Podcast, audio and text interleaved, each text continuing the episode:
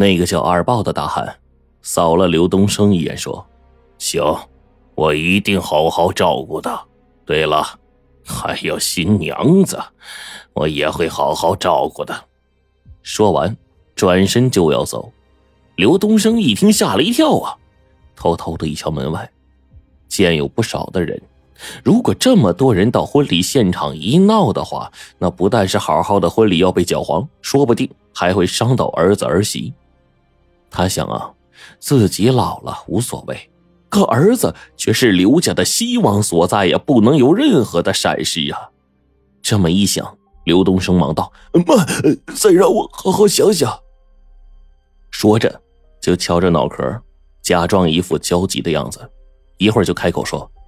我想起来了，是有这么回事你爸早让我保管一个箱子。姑娘听完，就转怒为喜，甜甜的一笑。我想把箱子拿回去，行吗？刘东升忙说：“当然行，当然行。不过，箱子不在我身边，呃，在老家放着呢。我很久没回去了，不知道还在不在呀。”姑娘又一次冷下了脸，说。你少跟我耍花样，实话告诉你，刘家庄我们已经去过了，没找到箱子。刘东升说：“我藏在隐蔽地方，你们当然找不到啊。”姑娘就盯着刘东升的眼睛，在判断呢此话的真假。刘东升躲开了他的目光，说。当时你爸说里面只是装了一些衣服、书之类的，不值钱。不过他一直嘱咐我呀，好好保管。我怕带在身边弄丢了，所以进城之前呢，就把它藏在老家的一个绝密的地方。那姑娘就说：“好吧，刘叔，我相信你。听我爸说你们俩是好朋友，你能不能把当时我爸托你保管箱子的经过？”再跟我好好说一说，刘东升说：“当然了，呃，不过事情过去这么久，我人老了，忘性大，我得好好想想。”说起来呀，刘东升和这个安达明认识纯属偶然。十五年前，刘东升远离家乡，在山东沿海一个偏僻小岛的一个扇贝养殖场打工。在他的工友当中呢，有一个叫安达明的。这个人平时沉默寡言，除了干活就是坐在海边呢，冲着大陆的方向发呆。两个人呢同住一个宿舍，又在一个劳动小组，每天驾驶着一艘小船在海面上劳作。朝夕相处时间长了，两个人呢就有了交情。这刘东升渐渐就发现，安达明虽然话语很少，但说话文绉绉的，显得很有学问。根本就不像那些呀没读过几天书的大老粗，而且不管白天多累，晚上临睡前，安大明总会捧着一本砖头厚的法律大词典看一会儿，还写读书笔记。他那手漂亮的字啊，刘东升以前只是在字帖上才见到过。刘东升觉得呀，这个。跟自己完全不一样的读书人，怎么会到这种兔子都不拉屎的地方干这种苦活累活呢？那一年的这个中秋节，不管远近，工友们都回家过节了，只有安达明一个人留在岛上值班。刘东升过完节回来，走进宿舍，就看到安达明正对着一个照片呢发呆呢，那是一张一家三口的合影。安达明听到动静，一转头，刘东升就看到他满脸的泪水。当天晚上，两个人一起喝了一瓶烧酒。临睡之前呢，刘东升见到安达明又捧起了那本法律大词典，便忍不住的就问：“老安呐，你别怪我多话呀，你是不是跑到这儿躲什么呀？”安达明一听，手陡然的一抖，书就掉地上了。他赶忙是强作镇定，捡起书说：“没没没有啊，你怎么会这么想啊？”刘东升说：“老安呐，你就别瞒我了，我敢肯定，你以前肯定不是出苦力的人，没干过重活，对吧？”安达明不由自主的点了点头。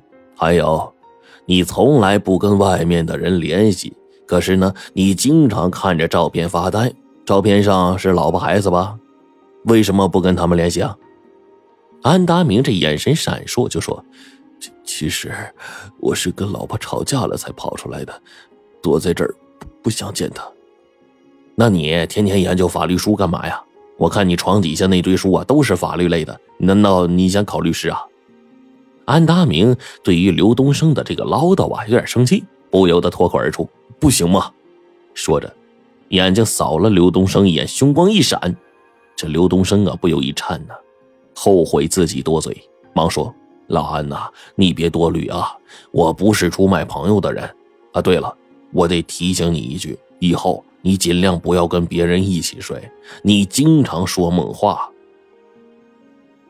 安达明一听，脸色大变，惊恐的连声问：“我是不是在梦里说了什么？我我都说了什么？”刘东升说。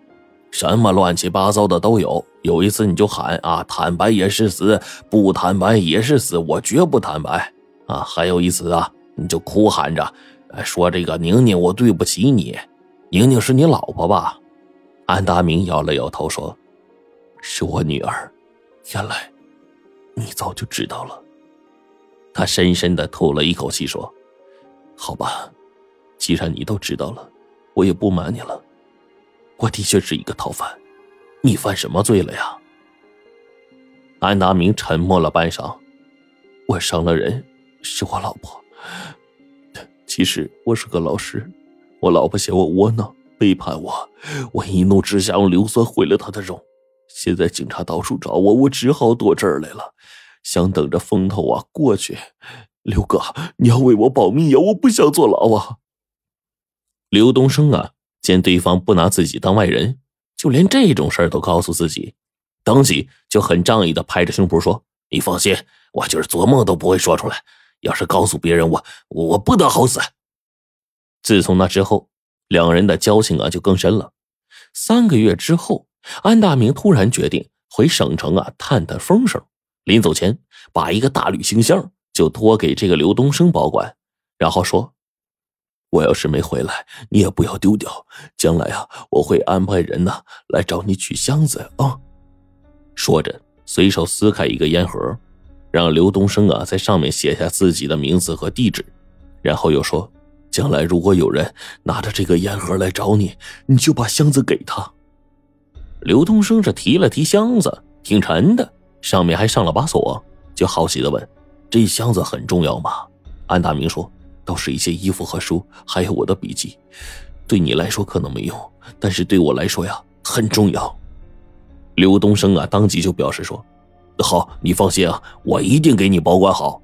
我在乡在，我亡相亡。”安大明就小说没那么严重。接着呢，又从兜里啊拿出一个厚厚的信封，交给了刘东升，说：“刘哥，这是一万块钱，就算你替我保管这箱子的报酬。我若是回不来呀。”你也不要在这干下去了，回家吧，拿这个钱做点小买卖，也能养活自己。刘东升接过了钱，心想：原来他是这么有钱的一个人呐。